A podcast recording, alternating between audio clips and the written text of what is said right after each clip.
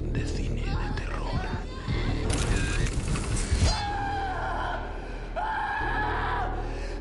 Bienvenidos a este tercer programa. Vamos con los pasados estrenos y los nuevos. Dios mío. Reflejo. Si los espejos nos obligan a hacer algo que no queremos. Alessandre Aja, el enfant terrible del terror galo, nos presenta de nuevo un remake con sello personal junto a su habitual colega Gregory Lavasser, en esta ocasión del film coreano El otro lado del espejo. Yo no tengo miedo, pero él sí. Michael, ¿con quién estás hablando? Reflejos, que fue seleccionada para abrir la última edición del Festival de Cine Fantástico de Sitges, está protagonizada por Kiefer Sutherland, Jack Bauer en la serie norteamericana 24, quien aceptó hacer un hueco en su apretada agenda para rodar este film. Tenemos que irnos, ¿de acuerdo? Vale. El vigilante nocturno de un centro comercial calcinado se ve envuelto en un misterio alrededor de unos espejos que adornan las paredes del siniestro lugar. Aparentemente hacen que saque lo peor de las personas que se reflejan en ellos. Amy, ¿qué ocurre? Cuéntame qué ha pasado. Alexander Aja pertenece a la última promoción de cineastas franceses que han irrumpido con fuerza en el cine de terror. Fue allá por el año 2003 cuando a más de uno le dejó con el vello de punta por culpa de Alta Tensión, un film homenaje al terror de los años 70 apadrinado por Luc Besson, que cosechó importantes premios en Sitges y llamó la atención en los Estados Unidos, entre ellos al mismísimo Wes Craven. Gracias a ello, tres años después, demostró que era posible realizar un serio remake superando al original con la violenta Las colinas tienen ojos. Aunque entre medias de su última película haya participado en el guion de Parking 2, está ya confirmado que su próximo proyecto volverá a ser un remake, cuyo rodaje comenzará el año que viene y se tratará de una nueva versión en 3D de Piraña. No tengas miedo, mamá. Solo han venido a jugar con nosotros.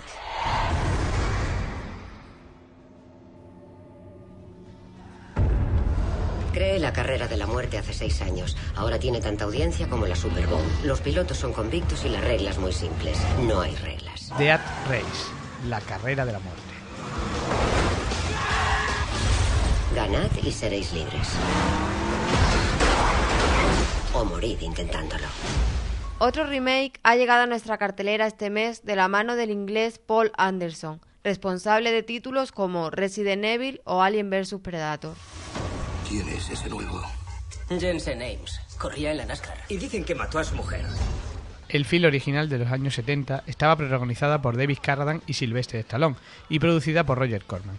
En esta ocasión, en Jazz Race, la carrera de la muerte, el papel protagonista lo interpreta Jason Statham, el Bruce Willis inglés al que hemos podido ver en la saga de Transporter y de la que tiene pendiente su estreno su tercera parte. También aparecen Joan Allen, Pamela Landy en las dos últimas de Bourne y la guapa Natalie Martinez. Ahora va a ser divertido. En un futuro próximo, una penitenciaría atestada de presos inspiró a los carceleros para crear un pasatiempo tan cruel como lucrativo. Presos capaces de todo, un público global hambriento de violencia televisada y un ruedo espectacular se unen en Death Race. El tricampeón de velocidad Jensen Ames es acusado de un terrible crimen que no ha cometido. La directora de la cárcel le ofrece dos posibilidades, competir en la carrera o pudrirse en una celda. El preso deberá sobrevivir a los tres días más terribles de su vida, enfrentándose a los peores criminales procedentes de las cárceles más duras del país si quiere salir libre. Al volante de un monstruoso coche armado con ametralladoras, lanzallamas y lanzagranadas, este hombre desesperado será capaz de destruir todo lo que se interponga en su camino para ganar el juego de masas más retorcido de la Tierra. No puedes matarme. Puedes quemarme, dispararme, pero no puedes matarme. Debéis estar flipando, ¿no? ¿Pensabais que esta es una de esas películas de terror en las que el asesino persigue tías en pelotas? Pues no. Aquí, la que corta el bacalao, soy yo. Sexy ¿Que Killer. por qué asesino? Vaya pregunta gilipollas. ¿Es que hace falta tener una razón? Preguntadle al de Viernes 13 si tiene una razón para matar y veréis el hachazo que os mete en la cara. Tiene el carácter de Aníbal Lecter. ¿Sabes lo que pasa en el mundo? Uno de los principales estrenos españoles de este mes es Sexy Killer, una comedia negra protagonizada por Macarena Gómez, una guapa cordobesa a la que podemos encontrar en films como Dagon o aquella mujer embarazada que buscaba piso en Para entrar a vivir de Jaume Belanguero. ¿Qué os parece el cuchillo? Pasado de moda, ¿verdad? Lo bueno de las tendencias es que todo vuelve. En la Facultad de Medicina de una universidad elitista, el campus comienza a sembrarse de cadáveres. La policía no tiene ninguna pista de quién es el responsable de la carnicería. Nadie sospecha de Bárbara, una bella joven de aspecto inocente cuya única preocupación parece ser la moda. Sin embargo, bajo esa fachada de frivolidad se oculta la más letal e implacable de las asesinas, Barbie Killer, la psicópata que reinventa el concepto fashion victim. Escúchame, Barbie de mierda, esto no tiene ninguna gracia. No, no, no. Escúchame tú, subnormal. Si vuelves a colgarme, te abriré la barriga de un cazo. Te sacaré los intestinos y te los meteré por la garganta hasta ver cómo te ahogas en tu propia mierda. El film ha podido verse proyectado en el pasado Festival de Sitges con gran acogida por parte del público. Tiene el carácter de Aníbal Lecter. Está dirigido por Miguel Martí y su guion escrito por Paco Cabezas, quien el año pasado realizó Aparecidos, una cinta de terror que durante los últimos meses ha sufrido un síndrome parecido al de los cronocrímenes. Y tras varios retrasos en su estreno, según las últimas noticias, parece ser que finalmente verá la luz el próximo mes. Serás la próxima Fashion Victim.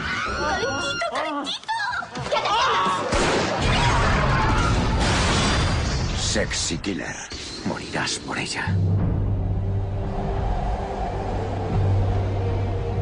Santos. ¿Quién es usted? ¿Acaso no recuerdas tu propio cómic? Santos es el otro film español que ha llegado a nuestras pantallas este mes. Está dirigido y escrito por Nicolás López.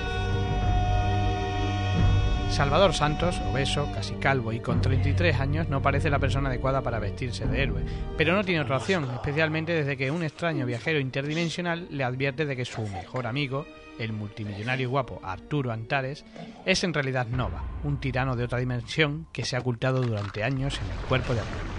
Nova podría hacer que nuestros dos universos imploten y Salvador tendrá que detenerlo aunque no lo quiera. ¡No me ganar! ¡No me ganar! Como nuestra anterior cinta española, esta también ha podido verse en la última edición del Festival de Sitges, y al igual que la anterior, tristemente, ambas se han ido de vacío del festival, donde las grandes triunfadoras fueron Surveillance de Jennifer Lynch, Déjame entrar de Thomas Alfredson y la polémica Martyrs.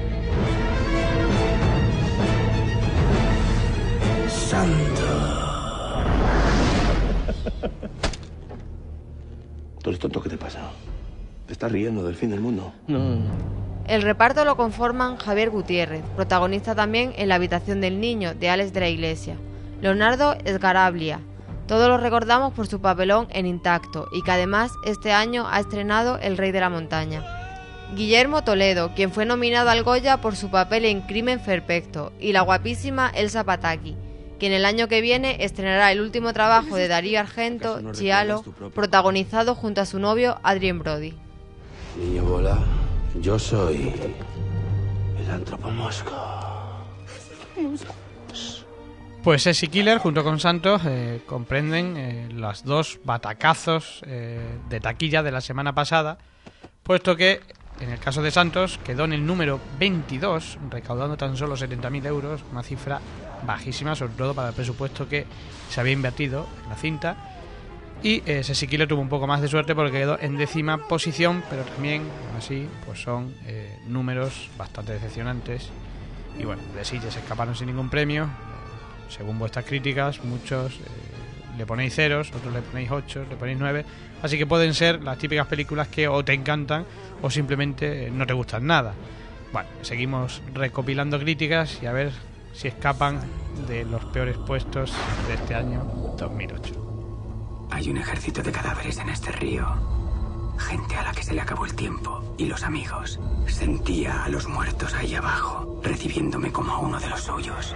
Bueno, pues vamos con eh, uno de los estrenos frescos de este fin de semana. El primero, además es uno de los más esperados, es la adaptación del videojuego de Max Payne. Recompensan a aquel que vierta la sangre de otro. Cuenta conmigo para lo que quieras, menos para entrar ahí. Payne es un policía atormentado por la trágica pérdida de su familia y que tiene poco respeto por las reglas cuando debe investigar una serie de misteriosos asesinatos. Tiene una lucha interna consigo mismo. Max Payne está protagonizada por Mark Webber, que pudimos ver en El Incidente recientemente, o en la adaptación de Tim Burton de El Planeta de los Simios, y por Mila Kunis, la protagonista de la secuela de American Psycho. El director, John Moore, es el responsable del remake de La Profecía y está a expensas de estrenar Virulence.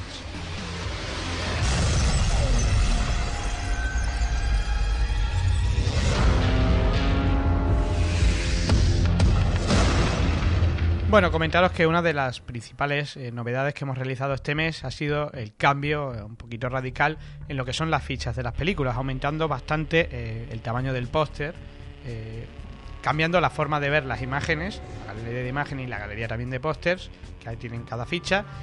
también el poder, el poder ver cuántas veces ha sido emitida en televisión, siempre que haya sido registrada, hasta la fecha que empezamos a hacerlo, y también eh, ver sus datos de taquilla, eh, igual, ¿no? De las que tenemos registradas en Abandon Movie. Además de todo esto, eh, podéis acceder al historial de los usuarios a través de sus críticas, curiosidades o errores, pudiendo ver pues todo lo que han escrito con anterioridad. Y también podéis ver el historial de las fichas que ha subido cada persona. Además, esta última la podréis filtrar por los títulos, por los años o incluso por los directores de esas películas.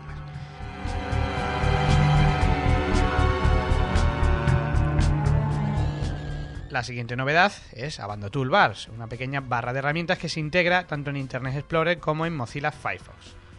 Con esta barra podréis buscar directamente eh, cualquier película de Abando Movies, además de poder acceder a las distintas secciones de la web con un solo clic, sin necesidad de escribir ni tres W ni, ni siquiera tener que ir a favoritos. Os animamos a que la instaléis, ya que eh, se desinstala fácilmente, no queda nada instalado y eh, bueno, pues le podéis dar una oportunidad y próximamente sacaremos nuevas revisiones con más novedades y más utilidades en Abando Toolbar.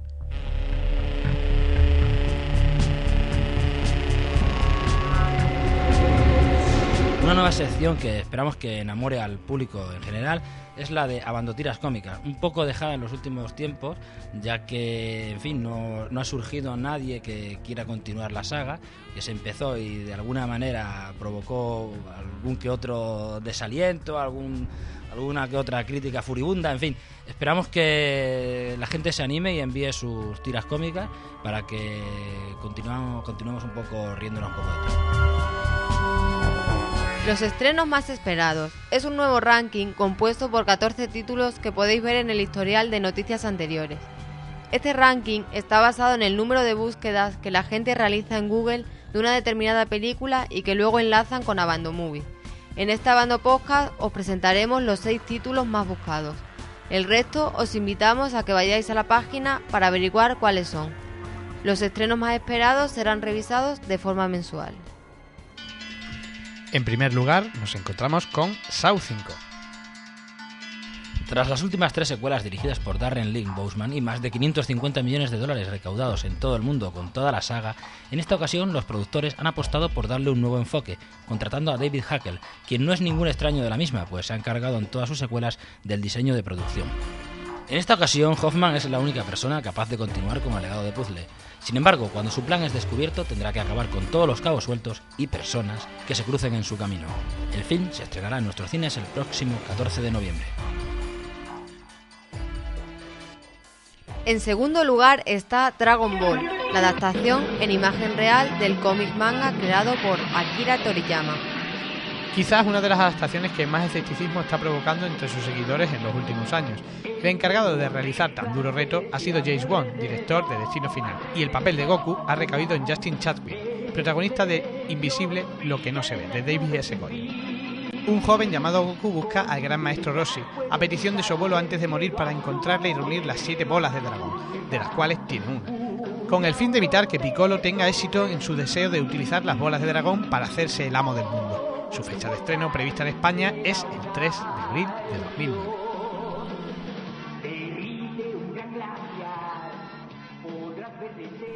En tercer lugar, descubrimos a la cuarta parte de Destino Final. El director David R. Ellis regresa a la saga tras la segunda parte, de nuevo acompañado por el guionista Eric Bress.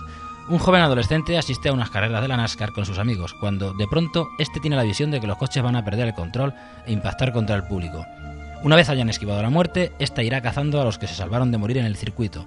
De momento solo conocemos su fecha de estreno en Estados Unidos para el 21 de agosto del año próximo. En cuarto lugar, Terminator 4 Salvación, cuyo rodaje finalizó a finales de este verano. El papel de John Connor, el hombre destinado a liderar la resistencia de los humanos contra Skynet y su ejército de Terminators, ha sido interpretado por el aclamado hombre murciélago, Christian Bale, con un presupuesto estimado de 200 millones de dólares, espera ser uno de los taquillazos para el año que viene. Su estreno en Estados Unidos será el 22 de mayo del 2009. En quinto lugar se halla Scary Movie 5, el proyecto de esta quinta entrega de la saga podría ser realizada por el director de las dos últimas, David Zucker. La presencia de las actrices como Anna Faris y Regina Hall ya ha sido confirmada desde la fecha. Entre los films que se rumorea que podrían ser parodiados se encuentra The Descent, Serpientes en el avión, Silent Hill, Las colinas tienen ojos o Hancock. En el puesto número 6 está Parque Jurásico 4. Un proyecto del que ha habido numerosos rumores en los últimos años. Los últimos datos que se disponen sobre el mismo es que el guion desde el año 2002 ha sufrido innumerables revisiones por no llegar a convencer en ningún momento al rey Midas, Steven Spielberg. Los actores con los que de momento los productores ya han entablado conversaciones ante la posibilidad de llevar a cabo esta secuela han sido Laura Dern para su regreso en el papel de doctora Ellie Satter y Richard Attenborough como John Hammond. Lo que aún es una incógnita es si finalmente Sam Neill dirá que no a esta secuela o si su rodaje comenzará el año que viene.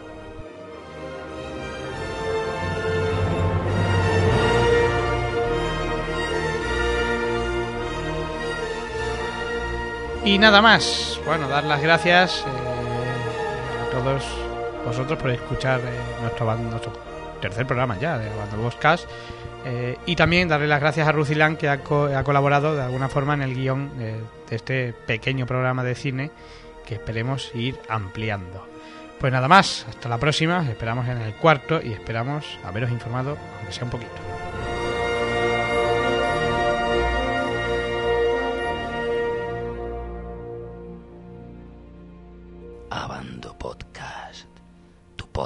De cine de terror.